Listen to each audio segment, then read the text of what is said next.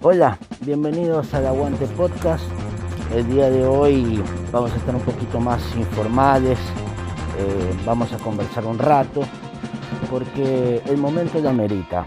Si bien es cierto, eh, ya subimos un podcast con toda la información, con todos los testimonios de lo que nos dejó esta jornada eliminatoria, centrándonos por supuesto en el país donde vivimos, que es en Ecuador. Eh, creo que vale la pena señalar o, comentar eh, el gran momento que se está viviendo. Y también es darnos cuenta que uno puede aprender de los errores. Si ustedes escucharon un carro pasar, eh, esto normalmente lo hago caminando para, para que vayan fluyendo un poquito más las ideas, así que Tal vez el audio no va a ser el mejor, pero lo importante es lo que estamos conversando. Recordemos que Ecuador terminó las últimas eliminatorias rumbo a Rusia 2018 de una forma caótica, con la salida de Gustavo Quinteros mal, con jugadores divididos, dirigencia dividida y, y una situación que nos hacía pensar muchísimo en el futuro que nos podía, que nos podía venir. Y junto a eso pasaron dos meses y vino una Copa América terrible, con una selección en su momento dirigida por Hernán Darío Gómez, cuestionada, criticada, que la verdad en muchas oportunidades decíamos que esta selección nos hacía dormir no nos generaba pasión, no, no, no, no nos generaba emoción. Y era un grupo de jugadores eh, que tal vez eh, los veíamos como los irreemplazables para el siguiente proceso eliminatorio. Mientras tanto, unos chicos de la selección sub-20 dirigidas por Jorge Célico eh, nos emocionaban ganando un sudamericano sub-20, obteniendo un merecido tercer lugar en un, en un mundial de fútbol, que no es poco. Y, y adicionalmente equipos, clubes con éxito internacional, como ya lo había demostrado años atrás, en 2008 la, Liga de Quito, como lo demostró Independiente en aquella final de Copa Libertadores frente a Atlético Nacional, y que se termina consagrando con el título de la Copa Libertadores, perdón, la Copa Sudamericana de Independiente del Valle, y el mismo año la Copa Libertadores Sub-20. Algo que realmente nos hacía pensar, nos hacía ilusionar, pero que veíamos a una dirigencia de la federación al parecer dormida o tal vez mal asesorada en un principio, lleno de conflictos, pero en ese proceso lleno de conflictos llegaba eh, Jordi Cruyff como director técnico de la selección. Y junto a Jordi Cruyff venía Antonio Gordon, un personaje reconocido en el mundo de la dirección deportiva y que hoy forma parte del Betis español. Lo cierto es que Jordi Cruyff no pudo dirigir ningún partido eh, debido a que se vino el tema de la pandemia. El, español holandés decide abandonar el barco para ir a ver a su familia. Entre tantos inconvenientes, entre tantas polémicas, surge una luz en el camino mientras estaban peleando los dirigentes, querían sacarlo a Francisco Egas de la presidencia, un grupo encabezado por por otros directivos, entre ellos el señor Estrada, dirigente del, en su momento del Manta, y encuentran en Gustavo Alfaro como una gran opción para dirigir a la selección ecuatoriana, aunque se hablaron de muchos nombres. Sin embargo, Alfaro terminó convenciendo a, a la directiva. Y en ese momento hay un, hay un giro de 180 grados, me atrevería a decir.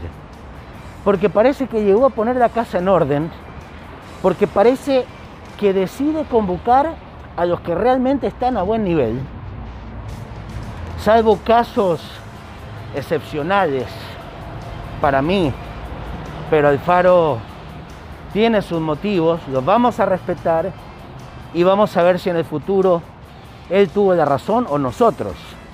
Como en, como en mi caso, yo cuestiono mucho la convocatoria de Joao Rojas por el momento que está pasando y de José Francisco Ceballos, que en el Medec su, su nivel es paupérrimo. Entonces, cuando vemos a esto nos hace dudar. Pero nadie discute el nivel de Ceballos y nadie discute el nivel de Joao Rojas. Ecuador comienza con Argentina en un partido cuestionado, un penal dudoso, lo termina perdiendo. Después juega frente a Uruguay con una gran victoria en el Atahualpa.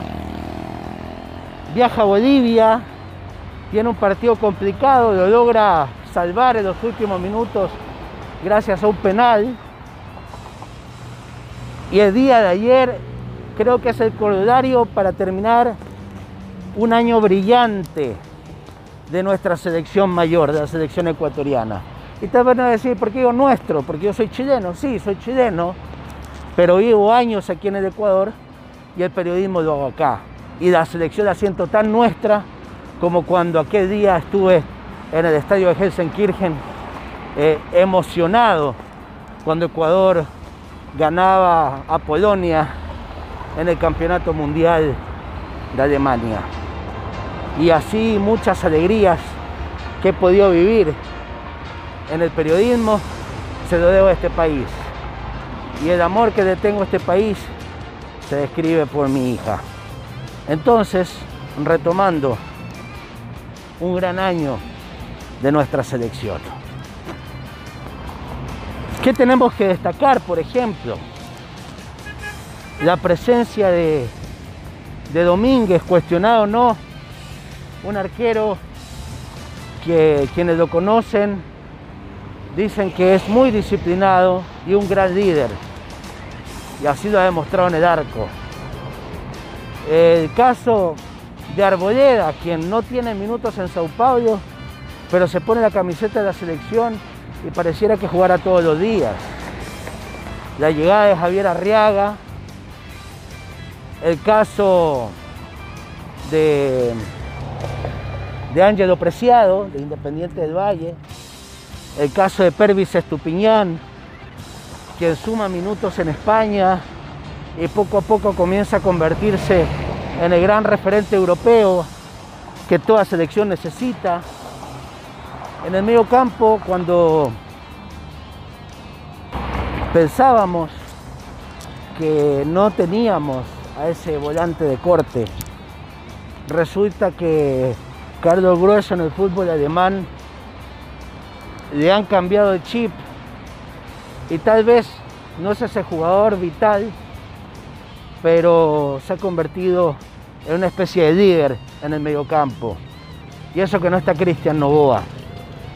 Y en el partido con Colombia no estuvo ni Novoa ni Grueso. Y tampoco estuvo Adam Franco por COVID. Pero resulta que encuentran Jason Méndez, o Sebastián Méndez, como le quieran decir, y encuentran en Moisés Corozo y en Renato Ibarra una columna vertebral fantástica, con experiencia y juventud, que le da la posibilidad a un jugador que realmente eh, está a otro nivel, como el caso de Ángel Mena, que brilla en el fútbol mexicano y que le dan la, la, tranquilidad de moverse por todo el ataque ecuatoriano. Con un Michael Estrada, que es el goleador que cualquier equipo necesita. Un 9 que no perdona. Y a partir de ahí la selección ecuatoriana se mueve con variantes, como el caso de Joao Plata, jugador fantástico, un jugador de otro nivel, joven, que esperemos que pueda ganar más minutos en el Sporting de Lisboa como lo hizo la temporada anterior y ahora en este torneo le han quitado algo de protagonismo. Pero así Ecuador está caminando, está caminando bien a la posibilidad de llegar a una Copa del Mundo, a su cuarta Copa del Mundo. Pero para conseguirlo se necesitan algunos, algunas herramientas. Yo no me considero un genio para tenerlas, pero de experiencia de ver cómo selecciones logran su clasificación depende mucho de la unidad que exista entre dirigentes, entre cuerpo técnico, jugadores, prensa e hinchas. Hoy hay, hay unidad. Hoy no se siente regionalismo. Hoy están los jugadores que realmente merecen en un 98%, 97% de estar en la selección. Y tampoco es que tenemos muchos jugadores, ojo. Pero Gustavo Alfaro, al escuchar sus palabras, al escuchar su diálogo, me da la impresión que es un tipo que llega muy bien al plantel, así como ha llegado a la dirigencia, hoy al periodismo y creo que a la hinchada. Tal vez se ha cambiado el estilo, porque estuvimos acostumbrados durante muchísimos años, desde la llegada de Pacho Maturana, caminando por Hernán Darío Gómez, después por Luis Fernando Suárez, tuvimos a Sixto Bisuete, luego Reinaldo Rueda y el camino de Gustavo Quinteros, segundo técnico argentino, tan cuestionado, tan criticado, tan poco respaldado por una parte de la prensa e incluso eh, que llevó a la renuncia de algunos, de algunos jugadores. Y esos que renunciaron, por ejemplo, el caso de Felipe Caicedo, el caso de Cristian Ramírez, obviamente perderán esa gran oportunidad de formar parte de esta selección, que hoy dirige un tipo que te transmite confianza, un tipo que le ha regalado motivación a una selección que estaba completamente bajoneada, golpeada, criticada, pisoteada por la hinchada y por la prensa. Hoy la historia ha cambiado. Creo que Gustavo Alfaro le ha devuelto la esperanza al país. Terminamos un año redondo y muy entusiasmados esperando el mes de marzo para volver a vivir la fiesta eliminatoria.